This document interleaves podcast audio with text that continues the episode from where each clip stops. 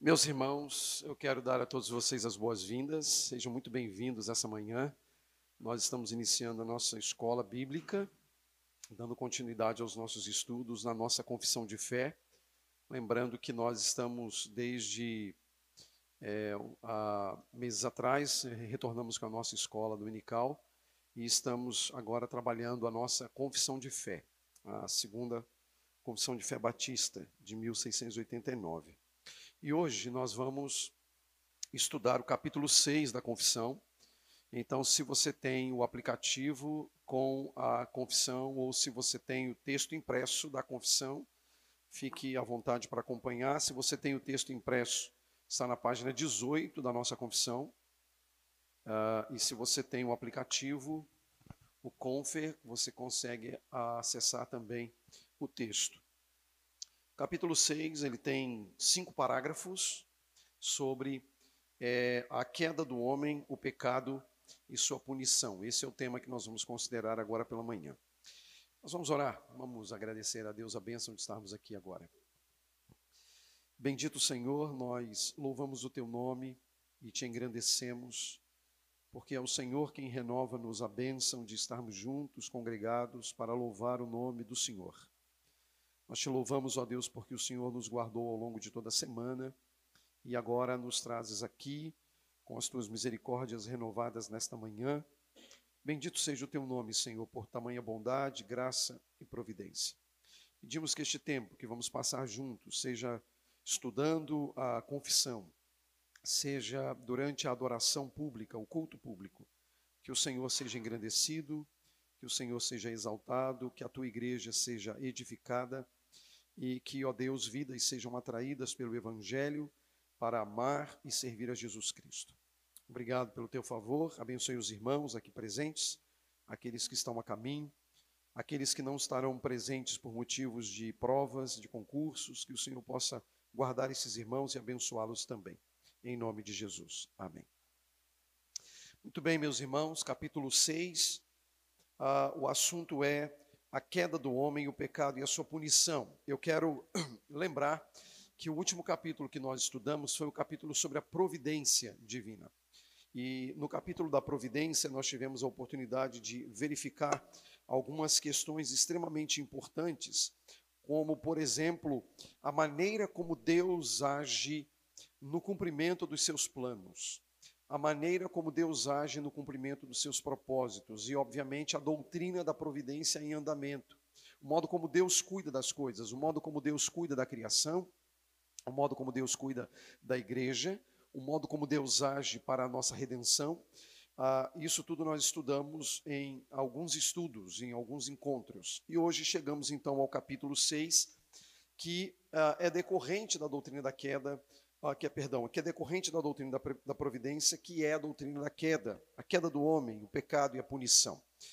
Obviamente que nós precisamos voltar as nossas mentes para o capítulo 3 de Gênesis.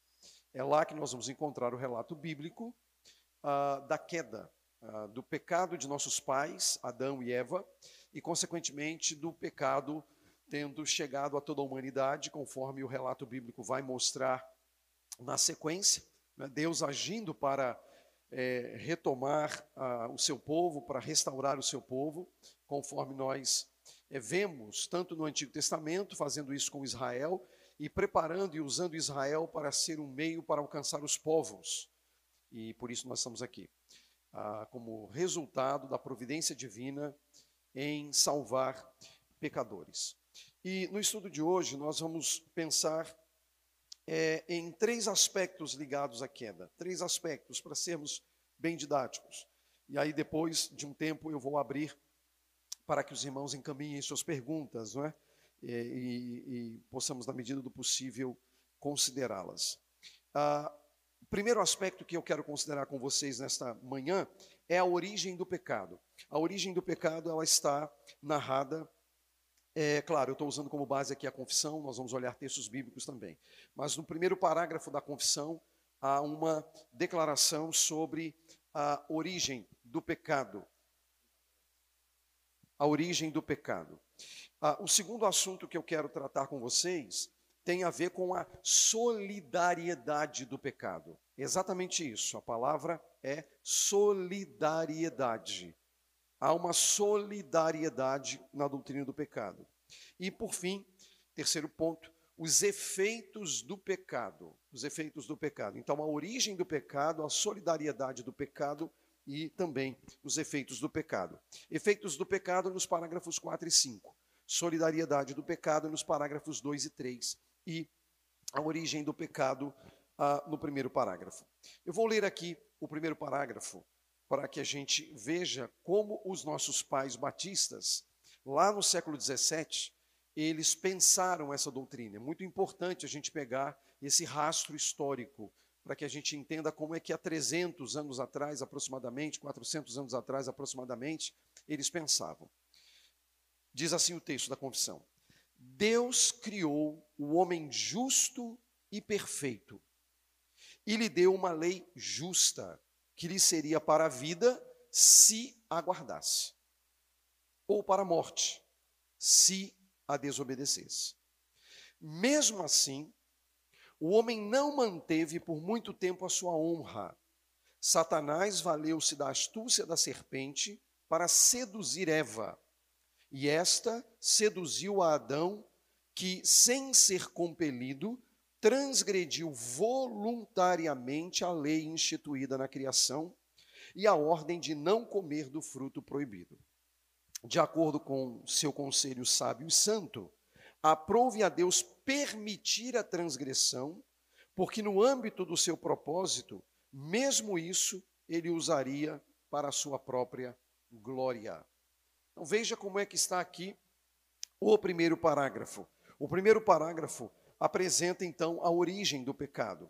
Ele vai apresentar aqui um padrão é, geral estabelecido. Qual é o padrão geral estabelecido? Deus criou todas as coisas boas e Deus criou o homem bom, Deus criou o homem justo, não havia nele nenhuma, ah, nenhuma fagulha do pecado, não havia nele nenhuma inclinação própria para o pecado, sua natureza era plenamente santa, sua natureza era plenamente justa, ele era adequado, ele era correto diante de Deus, ele era honrado diante de Deus, ele vivia na presença de Deus.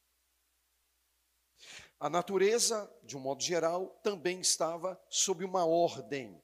As coisas funcionavam adequadamente, tudo funcionava adequadamente, até que nós temos o relato então de Gênesis capítulo 3, que vai dizer que o homem, e aí eu utilizo aqui a palavra homem no sentido de gênero, o homem, quer dizer, Adão e Eva, sucumbem diante da tentação uh, realizada pela serpente, que, de acordo com o Apocalipse, capítulo 12, é o próprio diabo, é Satanás, que entrou em ação para demover o homem da condição em que o homem se achava. Eu quero pedir a três irmãos para abrirem três textos diferentes né, e lerem estes textos, por gentileza. O primeiro é Gênesis 2, 16 e 17. Gênesis 2, 16 e 17. Quem puder ler esse texto em voz bem alta, na medida do possível. Gênesis 2, 16 e 17, por favor.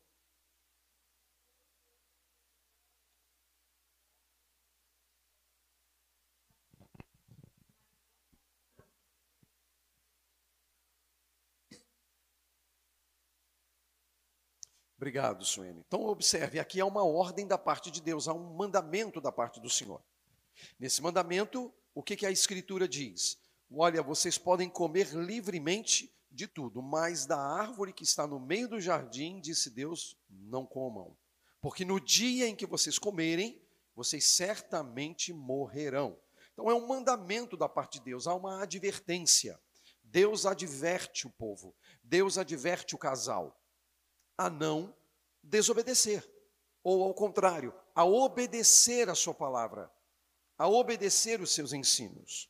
Agora veja o capítulo 3 também de Gênesis, versos 12 e 13. Um outro irmão, por gentileza, ou irmã, por gentileza, faça a leitura deste texto. Gênesis 3, 12 e 13.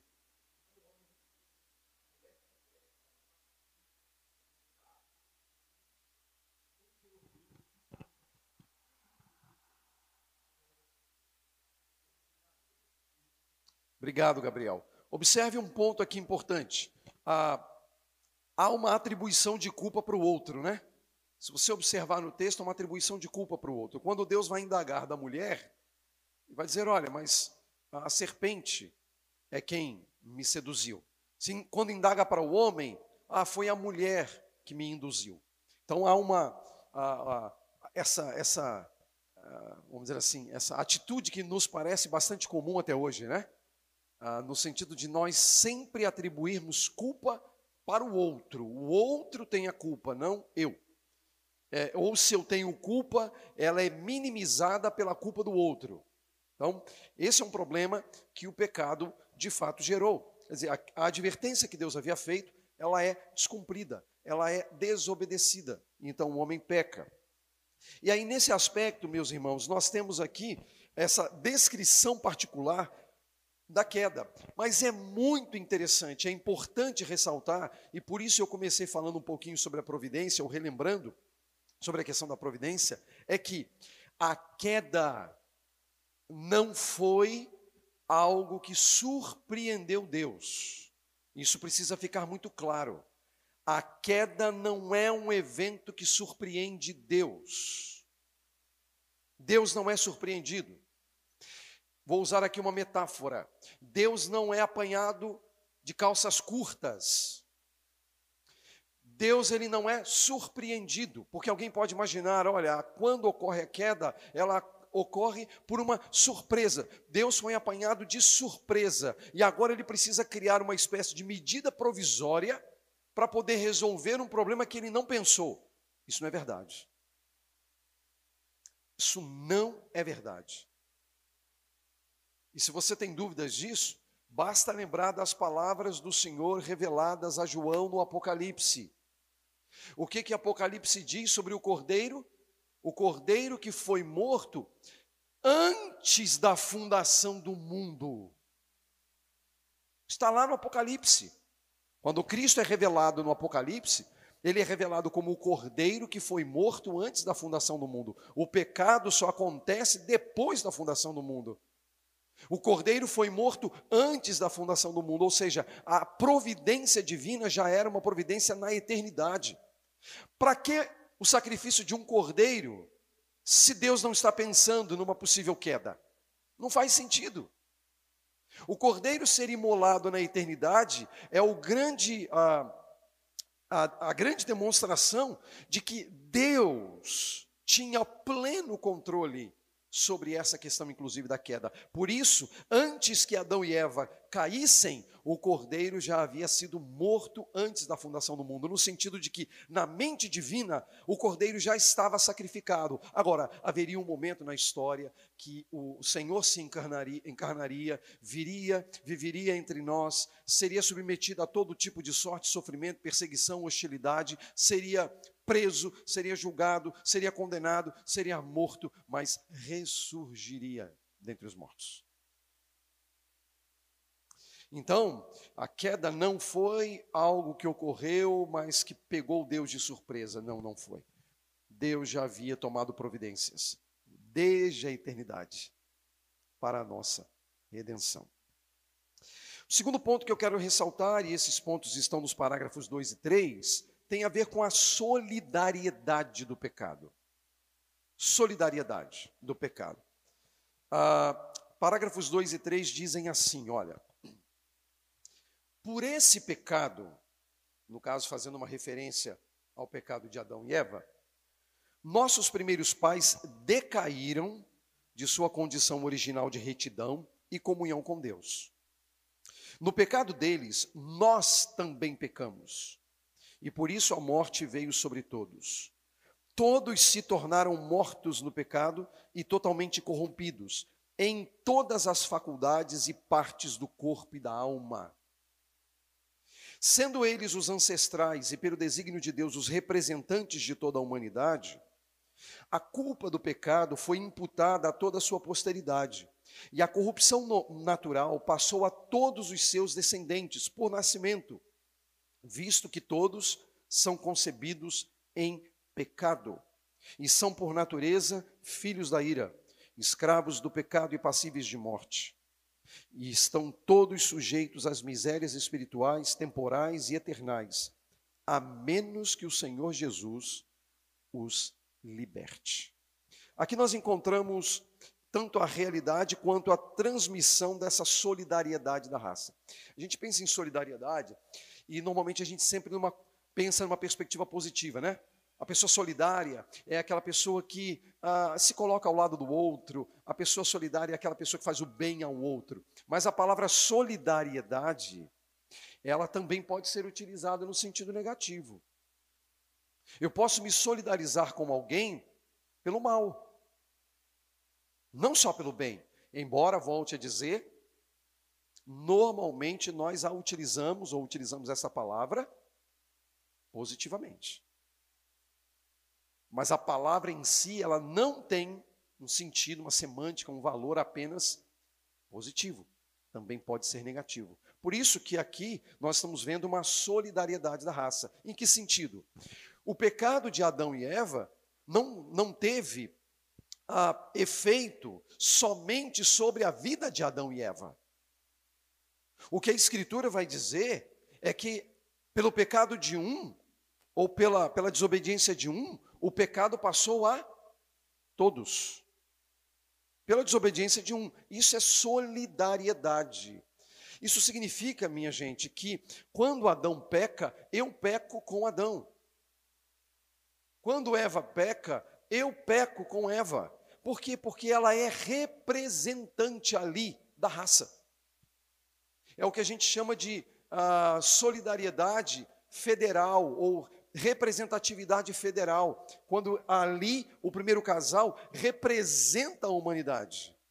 Representa a humanidade. E por isso o pecado de Adão e Eva passa por nascimento a todos os homens. Passa por nascimento a todos os homens. E é muito interessante é, a gente entender que, na perspectiva judaica, e por, por que, que eu preciso apelar para a perspectiva judaica? Porque o pano de fundo da Bíblia, tanto no Antigo Testamento como no Novo Testamento, é um pano de fundo judaico, né? Porque ah, o Antigo Testamento, o povo de Israel, e o Novo Testamento, quando a igreja começa, ela não começa entre gentios primeiramente, ela começa no seio do, dos judeus. Né? Jesus é um judeu que chama 12 judeus, que anda com judeus, e à medida que o tempo passa, obviamente os gentios são, são enxertados na igreja. Mas o, o, o pano de fundo ele é todo judaico. E é muito interessante é, que, dentro da perspectiva teológica do judaísmo, como é que o pecado era passado de pessoa para pessoa? Pelo sêmen masculino. Pelo sêmen masculino. Aí você entende por que, que Jesus não poderia ter um pai terreno? Porque se Jesus fosse o pai terreno, perdão, se José fosse o pai terreno de Jesus, ele teria comunicado a Maria por meio do sêmen o pecado, então Jesus não nasceria sem pecado. Por isso que ele foi gerado pelo Espírito Santo. Isso é brilhante. Por isso que Jesus nasceu sem pecado. Por isso que o pecado não passou a ele. Mas quanto aos demais, e aqui estamos nós, o pecado chegou até nós. Nós somos pecadores. E a prova disso é que você não precisa ensinar o seu filho a fazer coisa feia. A criança, desde os primeiros dias, ela já mostra a sua pecaminosidade. Por exemplo, ela sabe, ela sabe que se ela chorar, e ela sabe mesmo, o pai ou a mãe vão pegá-la no colo e vai balançar, e ela vai parar de chorar. Aí você põe ela na cama, ela vai voltar a chorar novamente. O que, que é isso? Isso é pecado, gente. é duro? Você ouviu um negócio desse? Ah, mas tadinho, tadinho, aquilo ali é uma ogiva nuclear. Nossos filhos são um perigo. Eles são pecadores. Quem é pai aqui sabe que não precisa ensinar o seu filho a pecar, não precisa ensinar o seu filho a dar careta. Eles aprendem, eles praticam e eles são terríveis. Só para ilustrar, vocês sabem, conhece aí os meus filhos, né? Uh, um está trabalhando hoje, o outro está fazendo a prova e a outra está aqui sentada me olhando. Mas eu vou falar, não, não vou falar dela, não, vou quebrar o galho dela, vou falar do Jonatas. Né? Vou falar do Jonatas. O Jonatas é gente boa, né, Malu? É gente boa. Mas, rapaz, eu lembro de um episódio, nós morávamos num apartamento aqui na São João, pertinho aqui. E eu havia repreendido o Jonatas por alguma coisa que ele tinha feito, alguma coisa que ele não sei exatamente o que foi. E aí eu briguei com ele, não, não, não bati, não fiz nada, dei uma, briguei com ele, aquela coisa toda, chamei a atenção dele, aquela coisa toda e tal, pelo erro que ele tinha cometido e tal. E aí, obviamente, que ele estava, ele estava olhando para mim, em pé, olhando para mim, pequenininho. E aí eu lembro que eu dei as costas para ir para um outro cômodo, depois de já ter brigado com ele. E aí, quando eu dei as costas, tinha um enorme espelho aqui na minha sala, tinha um espelho. E eu vi ele dando língua para mim eu, eu, eu, olhando pelo espelho, ele me deu careta. Olha só, ele esperou eu dar as costas para me dar língua. Obviamente que eu preciso me recompor, porque a minha vontade naquela hora, isso também é pecado, me deu vontade de rir. Mas eu me contive, fui para um outro cômodo, me segurei, falei, não posso dar confiança para essa, essa ogiva, e voltei, obviamente, para falar com ele. E aí, obviamente, tinha que ir lá fazer as coisas que tinha que fazer. Enfim, não precisa ensinar, não. É, a maldade, a maldade. É, e assim, eu não estou sendo depreciativo com as crianças, é a natureza. A natureza da criança. A natureza da criança. E a criança sabe, ela consegue. Ela consegue. Ah, ela consegue controlar os adultos. Ela tem capacidade de fazer isso. Então a gente tem que ser esperto. O ponto aqui é que há uma realidade do pecado, todos nós somos pecadores, nós por nós mesmos não conseguimos vencer o pecado, isso é fato. Mas essa, essa transmissão se dá por nós mesmos, nós passamos uns aos outros, nós passamos, e por isso nós somos pecadores.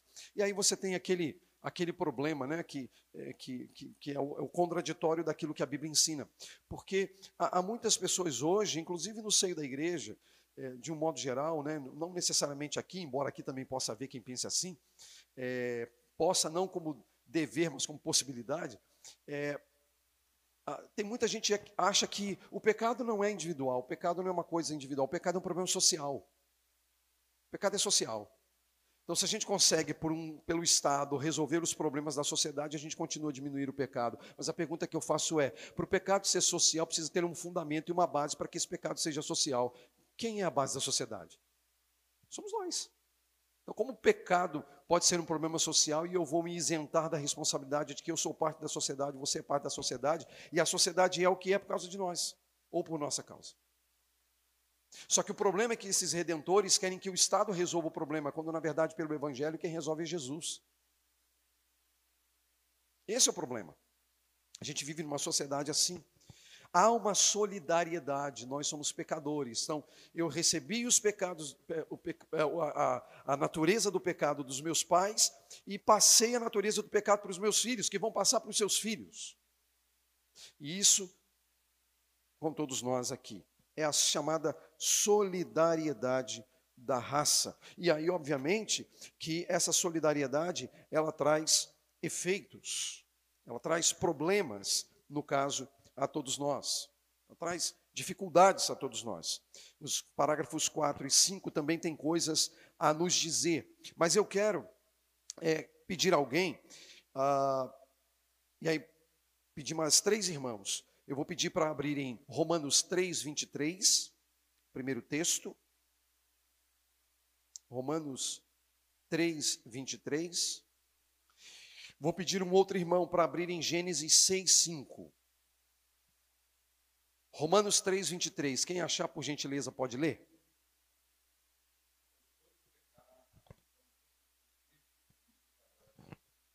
Todos pecaram. E aí, se você pegar o contexto de Romanos 3, ele está falando da relação de judeus e gentios ali. Ele vem falando da doutrina do pecado desde o capítulo 1, verso 18. 1, 18 em diante, ele fala da doutrina do pecado.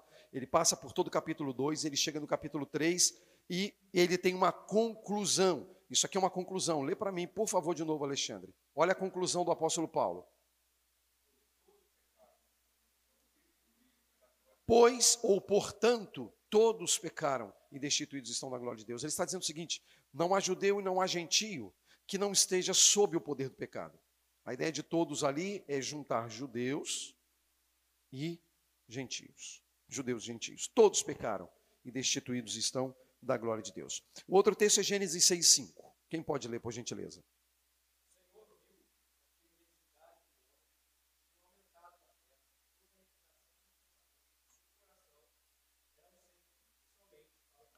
Obrigado, Felipe. Veja só, o Senhor viu a maldade. Agora tem um detalhezinho que eu quero chamar a sua atenção, porque isso vai ser importante para daqui a pouco. Daqui a pouco eu digo para daqui a algumas, algumas semanas. Ele diz, lê para mim, Felipe, de novo, pega ali, porque toda a faculdade, esse pedacinho aí. Isso.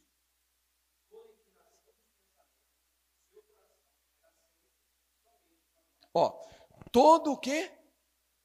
Toda a inclinação dos. Guarde isso, minha gente. Que a gente vai estudar uma doutrina chamada livre-arbítrio.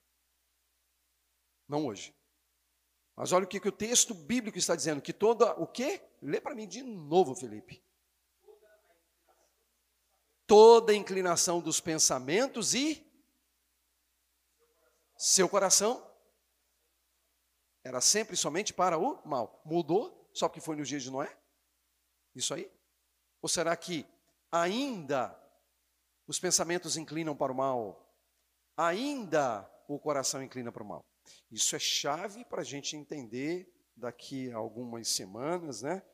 É, a chamada doutrina do livre-arbítrio, que é lá no capítulo 9 que a gente vai estudar. A gente está no 6, mas a gente vai chegar lá no 9. Ah, veja um outro texto. Veja um outro texto, por gentileza. Pegue aí Jó, livro de Jó, capítulo 14, verso 4.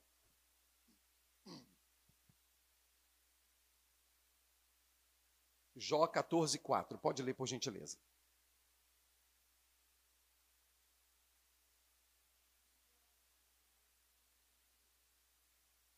Quem pode extrair o quê? Algo puro da onde? Da impureza. Qual é a resposta? Ninguém. Jesus usou isso aí, não com essas palavras, mas o princípio ele utilizou quando ele fala da árvore e dos seus frutos. Quando ele diz que pelos frutos vocês são capazes de conhecer a árvore. Pelos frutos os conhecereis. Isso é o que está escrito lá. Então, observe: a natureza humana foi atingida por esse pecado. E quais são os efeitos? Ouçam o que dizem os parágrafos 4 e 5. São parágrafos pequenos aqui da confissão. Ele diz assim, eles dizem assim: da corrupção natural procedem todas as atuais transgressões. Lembrando que a palavra transgressões precisa estar ligado à lei. Você transgride a lei, ok? Porque ela nos torna completamente indispostos, incapacitados e contrários a todo bem e totalmente inclinados para todo mal. Durante esta vida, a corrupção de natureza permanece mesmo naqueles que são regenerados. E embora ela seja perdoada e mortificada mediante Cristo, a corrupção em si, as suas inclinações e o que dela procede, tudo é verdadeiramente pecado.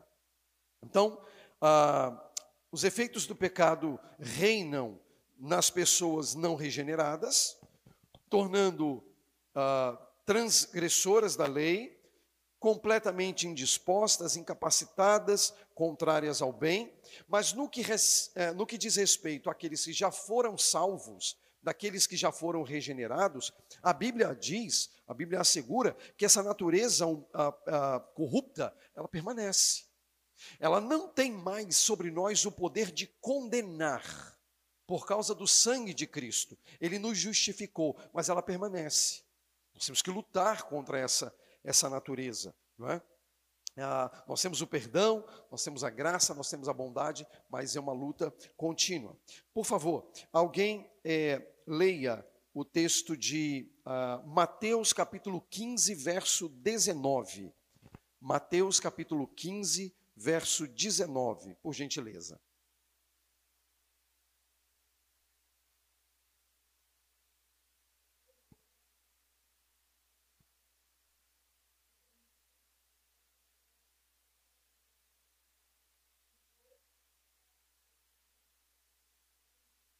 Muito bem, obrigado, Alice.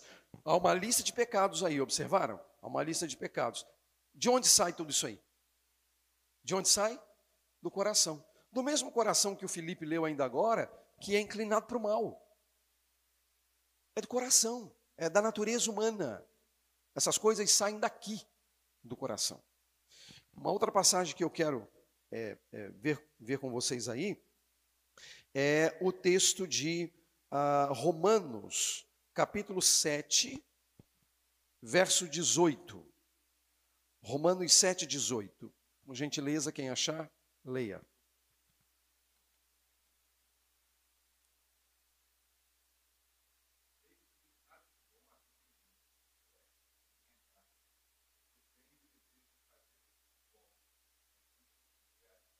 Bem não habita em mim, tenho o desejo de fazer o bom, mas não, não consigo realizá-lo. Verso 23, Alexandre, também.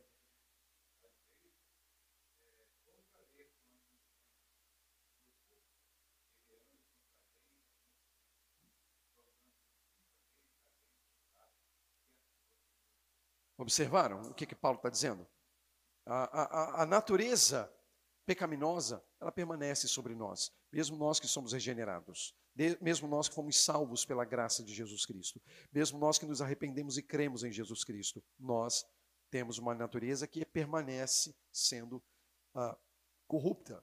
E, obviamente, que nós precisamos, pelo trabalho do Espírito em nós, pela operação do Evangelho em nós, precisamos mortificar a carne, os desejos carnais, abandonar as coisas que contrariam a vontade de Deus e vivermos de acordo com a vontade do Senhor. Então, esses são os efeitos do pecado sobre ímpios e sobre justos. Há efeitos claros. Então, meus irmãos, ah, nós vimos aqui nessa manhã tanto a origem do pecado, né, a queda propriamente dito, ah, vimos a solidariedade do pecado e também vimos os efeitos do pecado. Bom, ah, como nós fazemos sempre, eu vou agora abrir a possibilidade para para perguntas, né, para que vocês encaminhem perguntas e, na medida do possível, eu vou respondê-las. Se você deseja fazer alguma pergunta, é só você levantar a mão e o Pedro vai levar a você o microfone. Então, aqui você tem a Malu e depois lá o Alex. Bom dia, gente. Bom dia. Paulo, é, em relação você falando da questão da redenção lá em Gênesis, é, se Deus já havia determinado a redenção, então isso quer dizer que Adão e Eva não tiveram outra opção a não ser pecar. Exatamente. O ponto que a gente precisa entender é que ah, se você trabalha com o princípio ah, decretivo de Deus e também o princípio da onisciência de Deus, é óbvio que Deus tinha pleno conhecimento, veja que eu estou usando a palavra conhecimento, não meramente ver, ok? Ele tinha um conhecimento de que Adão e Eva de fato pecariam. Então, assim, é, quando a gente fala, inclusive, do princípio de que não houve uma medida provisória da parte de Deus, ou de que é, Deus não foi apanhado de calça, calças curtas, é porque, de fato, é, estava claro, claro para Deus, isso era óbvio, ele conhecia que Adão e Eva sucumbiria. A gente não sabe quanto tempo demorou, a gente não sabe se, desde a criação de Adão e Eva, se passaram dias, se passaram meses, ou até se passaram anos em relação à queda. Mas o fato é que Deus tinha pleno conhecimento de que isso aconteceria.